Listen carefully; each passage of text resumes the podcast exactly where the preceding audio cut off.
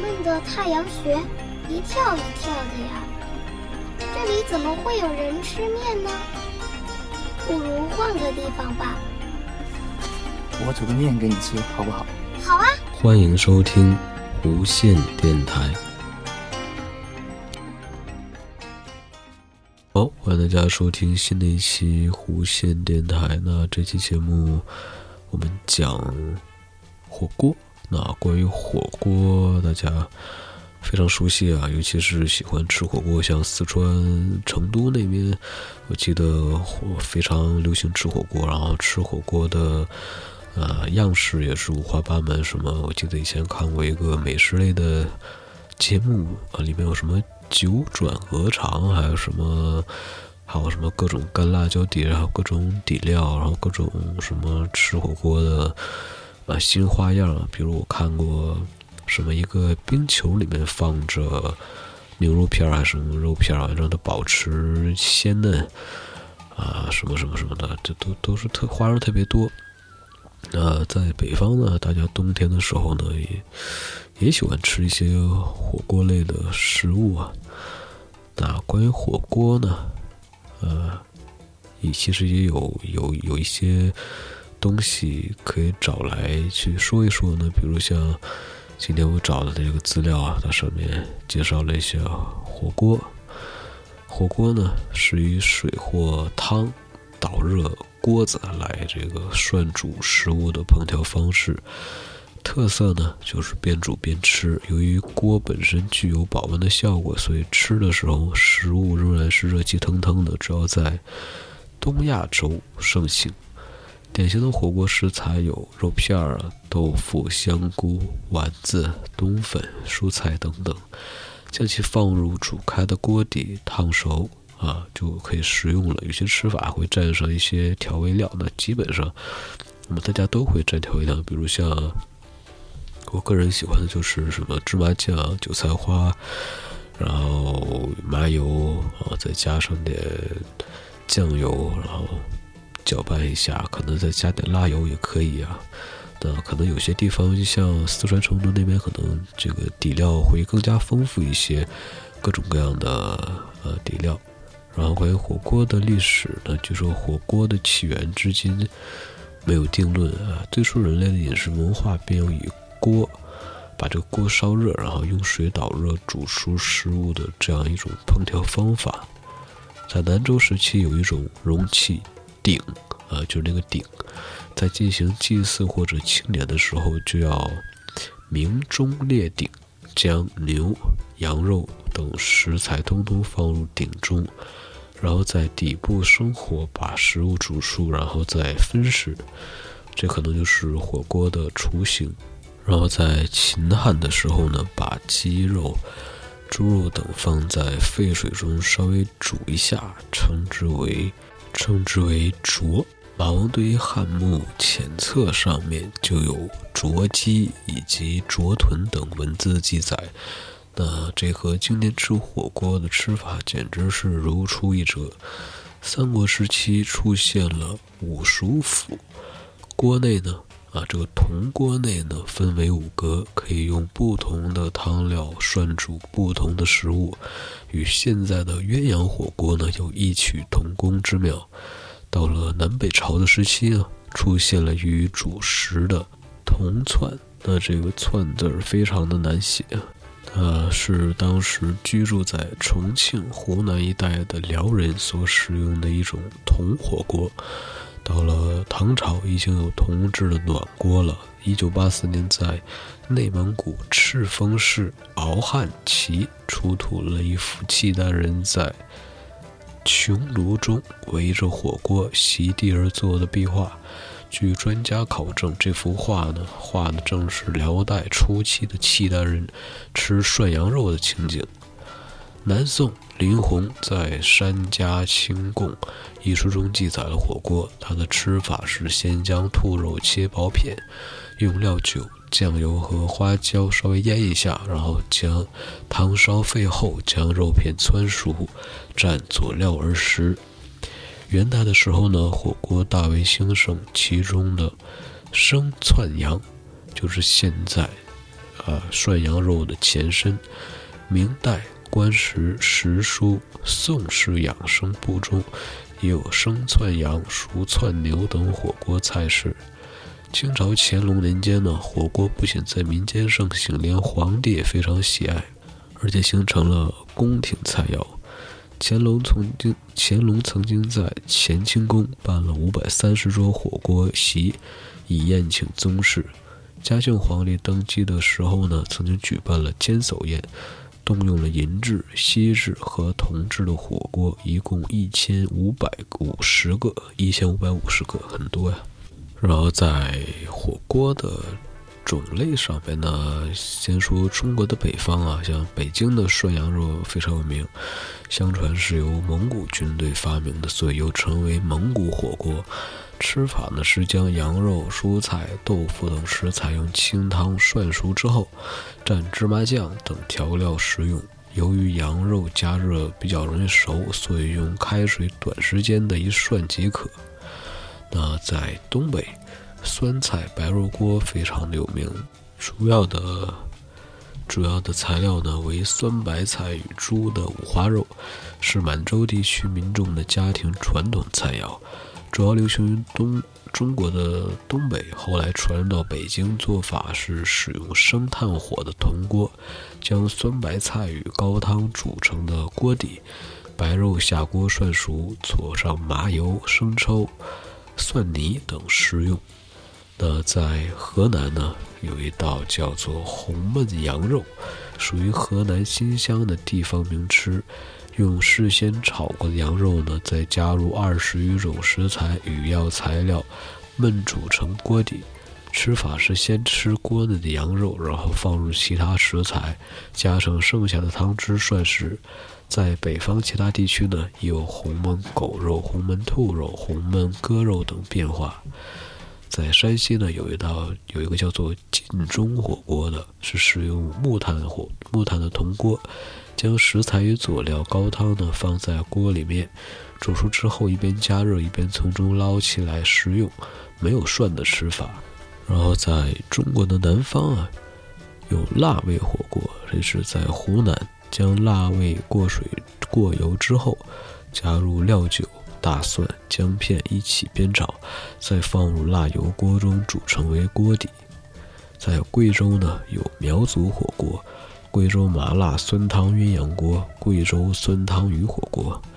重庆火锅就是特别多了，重庆火锅。啊，像重庆麻辣火锅呢，麻辣火锅是目前在中国最普遍的火锅种类。重庆麻辣火锅的主要菜品与北方的火锅差异非常的大，主要以毛肚、黄喉、鸭肠、鸡杂、猪脑、猪腰花、牛羊肉、黄鳝为主。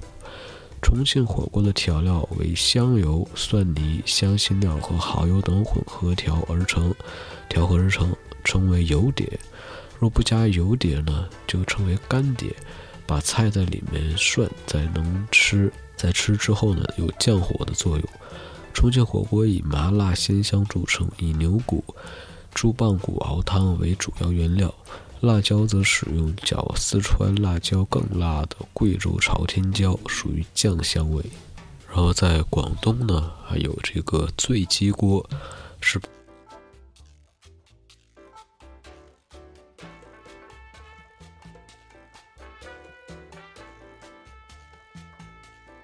半只甚至一整只的生鸡呢，连同花雕酒以及党参、当归、枸杞等中药材作为锅底，流行于香港以及广东的各地。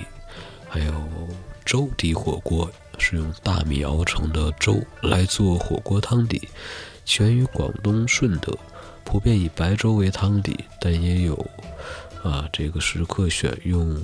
有味粥为汤底，一般粥底锅会选用各式材料。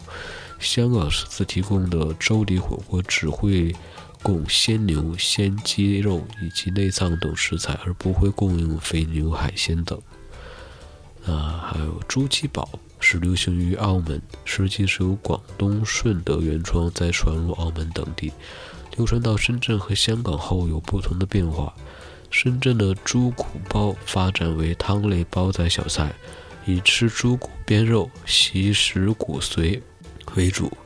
香港的猪骨煲较接近日式的猪骨浓汤，猪骨被烹调成乳白色的火锅汤底。猪骨煲的做法是用猪大骨与其他食材一起熬煮，再加上白胡椒和粗盐调味而成奶白色的火锅锅底。然后前面提到重庆火锅，还有其中重庆还有一道叫做重庆鸡煲。由重庆鸡公煲变化而成，以煮熟的辣鸡以瓦煲承载，吃完才加入猪骨汤底打边炉。食材包括肥牛、肉丸、饺子等等。还有鱼头火锅，源于砂锅鱼头，以事先熬过的鱼头或者草鱼呢，再加入高汤与材料煮成锅底。那在云南呢，有菌类火锅，又称野生菌火锅，以各种可食用的菌菇类熬成锅底或汆烫后食用。还有天麻火鸡腿，起源于昭通，属药膳火锅的一种，以鸡肉与宣威火腿为主要食材，配以昭通天麻、三七、田七、大枣、枸杞等中药材烹煮而成。还有胡辣鱼，啊，胡辣鱼。然后在台湾地区呢，有烧酒鸡，材料是鸡肉、米酒、当归、枸杞、黄芪、甘草、姜和冰糖，能补血、活血、行气、健胃、增强身体抵抗、促进新陈代谢、消化吸收及血液循环。不啦不啦。啊，不过台湾家庭一般是先在厨房煮好之后再端上餐桌。杨国讲，严格的来讲，并不是边煮边吃的火锅。还有羊肉锅，是将羊大骨、汆烫过的羊肉块及各种中药材一起熬煮成锅底，用豆腐乳或者辣豆瓣酱作为蘸酱。还有姜母鸭，将鸭肉与老姜及麻油拌炒，再加米酒及水一起炖煮，一般都使用豆腐乳作为蘸酱。还有台式的麻辣锅。是用大骨高汤加上辣椒、花椒和许多新香料调制成麻辣锅底，再加入鸭血、肥肠和豆腐等等，味道非常厚重啊，十分适合冬日食用啊，去除风寒。还有台式的涮涮锅，这个这个我听说过，是源自日本，在台湾经过修改，成为台湾最普遍的小型火锅种类。特色为生食材放入锅里穿烫，到刚一熟就捞起来吃。还有臭豆腐火锅，一般称为臭臭锅，流行于台湾，是以火锅高汤加入少许配料为汤底，之后放入臭豆腐干。还有一个是阿美族石头火锅。是以槟榔叶饼的叶烧折叠成盒状，盛满水后，将鱼虾和盐放入，再足于放入烧汤的石头，直至汤水沸腾后，放入野菜汆烫。还有呢，就是不得不提的蒙古火锅。那蒙古有草原风蒙古火锅，以红锅及白锅为主，两者的汤体呢都相同。白锅有青葱。红枣、当归、党参、枸杞、甘草、陈皮等二十余种材料和中药。红锅呢有草果、孜然、白蔻、大茴、丁香、香叶、麻椒、花椒等四十余种香料和材料。材料为饭、面、冬粉、羊肉、马肉、驴子肉等等。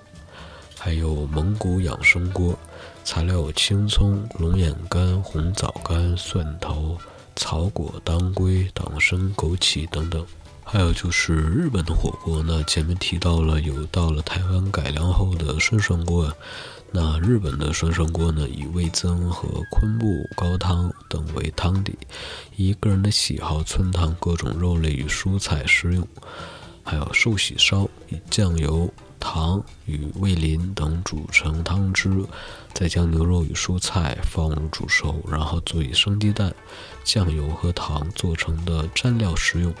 与一般火锅不同的是，汤极少，而且咸，纯为将食物煮味煮入味啊之用，故不饮用。还有相扑火锅，又称为立式火锅。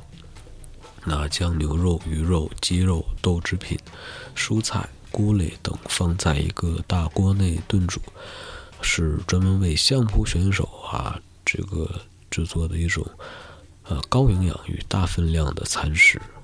还有飞鸟锅，是日本飞鸟时代由中国唐朝僧人啊唐朝僧侣传入，以牛乳做汤底。还有就是关东煮啊，这个大家应该。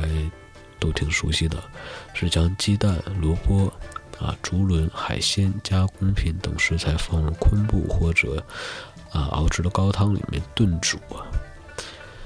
还有就是石手锅，以鲑鱼为主要的材料，以味增为汤底，加入洋葱、高丽菜、白萝卜、豆腐、菇类，是北海北海道地方料理。